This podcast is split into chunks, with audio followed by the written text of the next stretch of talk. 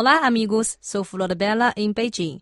Antes da abertura da quarta sessão da 12ª Assembleia Popular Nacional da China, realizada no dia 5, fiz uma entrevista exclusiva com o embaixador de Portugal na China, Dr. Jorge Torres Pereira.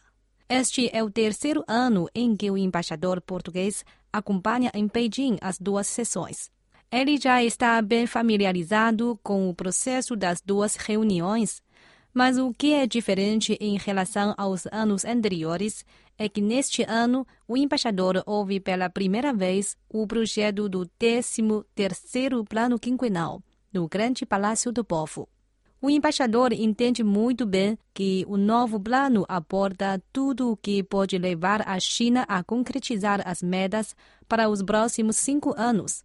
Ele considera que a China, para concretizar um desenvolvimento sustentável, necessita de realizar uma série de reformas para resolver problemas graves, como, por exemplo, a capacidade excessiva de produção em alguns setores industriais.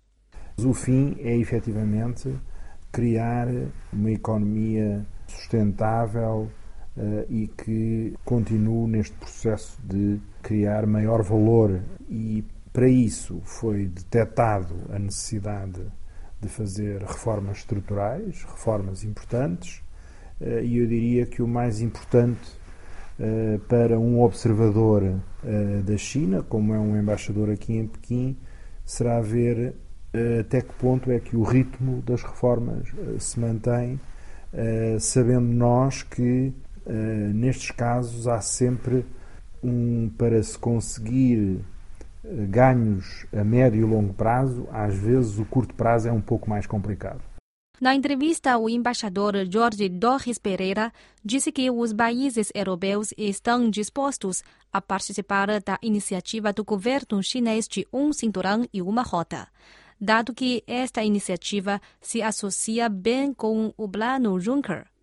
Em relação a Portugal, o embaixador referiu que, em comparação com a dimensão da sua economia, Portugal é talvez o país que apresenta maior investimento externo chinês na Europa.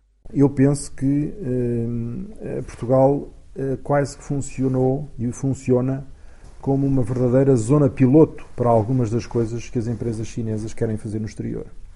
Eh, e, portanto, se há eh, sucesso eh, nas ideias eh, da economia chinesa, eh, nas ideias de haver mais investimentos chineses no exterior para haver mais intercâmbio, por exemplo, de tecnologia e de capacidade de gestão por parte das, das empresas chinesas. E eu penso que isso nós, em Portugal, estamos particularmente bem posicionados para perceber. Bom, essa é a reportagem despachada por Flor Bela, hoje em Beijing. Obrigada e até amanhã.